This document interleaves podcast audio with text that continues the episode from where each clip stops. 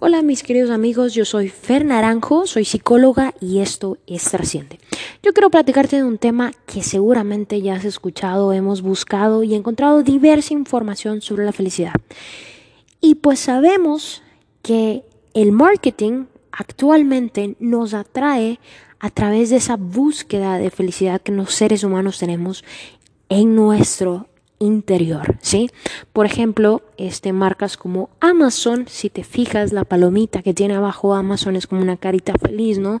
Porque cuando llega ese paquete de Amazon y tú lo abres, este, vives un momento así muy alegre o marcas como Didi que te transportan de un lugar a otro, que también es como una cara feliz invertida, o cuando eras pequeño o en la actualidad, si compraste alguna vez la cajita feliz que te venía una sorpresa y también era una carita feliz que te estabas durmiendo como aquí estoy, búscame, encuéntrame porque yo te voy a dar alimento, como lo hacía McDonald's.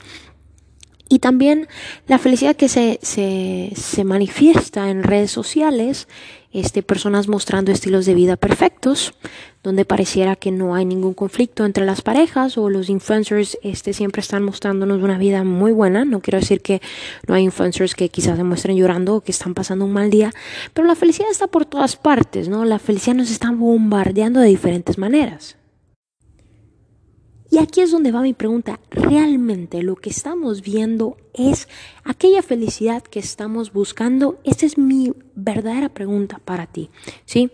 Ah, hace 70 años se está llevando a cabo un estudio por la Universidad de Harvard de la felicidad.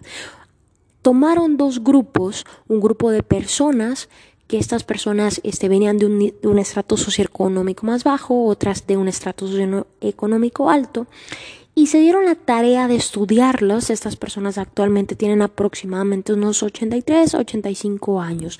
Al principio ellos decían que la felicidad la encontraban a través de la fama y el dinero. Después de un tiempo les preguntaban les preguntaron, oigan, pero ¿qué los hace felices realmente? Y estas personas contestaban, la verdadera felicidad se encuentra en el contacto con las personas, las relaciones, el saber que este, vas a salir de tu casa y vas a poder tomarte un tecito con, con tus amigos, el compromiso. Entonces se dieron cuenta que todos esos valores, esas virtudes que estas personas este, estaban viviendo Ahí encontraban la felicidad.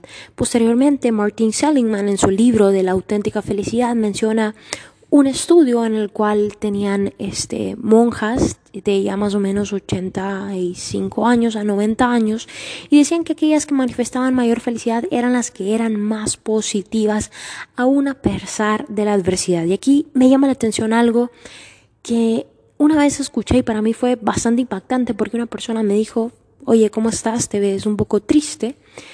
Y yo le decía, sí, la verdad estoy pasando por un momento difícil.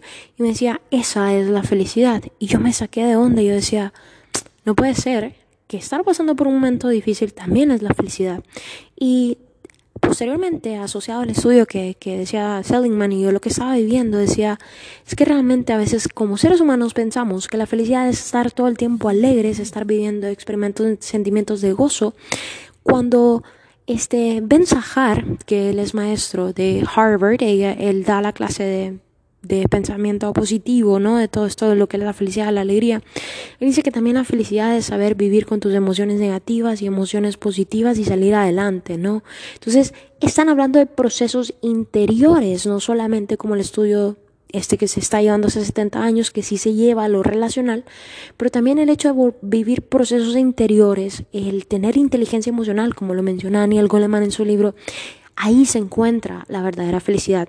Y te voy a decir por qué, porque yo te quiero hacer una pregunta. Si tú te encuentras este, en una crisis emocional, si tú te encuentras con el corazón roto, si tú te encuentras eh, pensando mucho en lo disfuncional que pudo haber sido tu padre, tu madre o las relaciones sociales que tuviste, es algo difícil y es un poco más complejo querer llegar a comprometerte en una relación de por vida.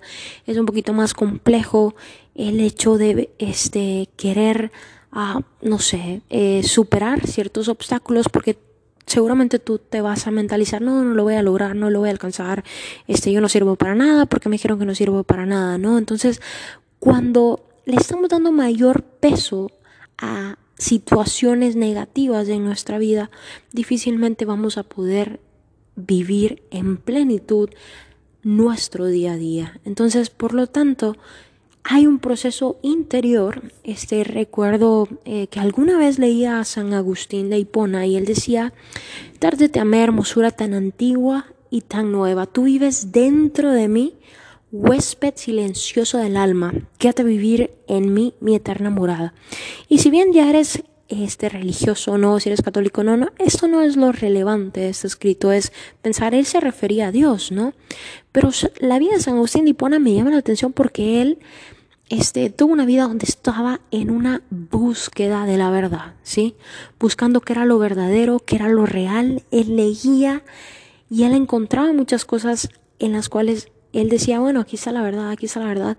Pero cuando él tuvo un encuentro consigo mismo, cuando él tuvo un encuentro con esa espiritualidad, él dice, tarde te amé, o sea, siempre te busqué, te busqué en la creación, te busqué en todos lados, te busqué en la inmensidad del cielo, pero me di cuenta que estabas en mi interior. Entonces, yo quiero dejarte esta reflexión el día de hoy, es, es, preguntarte a ti, ¿dónde se encuentra esa verdadera felicidad para ti? ¿Qué es lo que no te está permitiendo vivir bajo esa verdadera felicidad, que ha estado rumiando en tu mente y que te ha estado este, haciendo sentir que no puedes ser feliz realmente. Siempre van a haber obstáculos, siempre van a haber situaciones que nos van a tirar, siempre va a existir gente que nos va a criticar, pero ¿qué estamos haciendo con esa crítica? ¿Estamos desechándola o la estamos atesorando como que si fuera una verdad? Y olvidamos de que tenemos que atesorar aquellas cosas que nos benefician, aquellas cosas que son buenas para nosotros, aquellas cosas que nos hacen trascender, aquellas cosas que nos permiten lograr nuestros sueños y nuestras metas. Dejemos de estar absorbiendo como esponjas aquello negativo, empecemos a desecharlo y empecemos a construir verdades que nos permitan alcanzar nuestros ideales. Ojalá puedas reflexionar encontrar la verdadera felicidad en tu interior y espero que este podcast te haya servido. Estaremos hablando de estos temas y de muchas otras cosas más.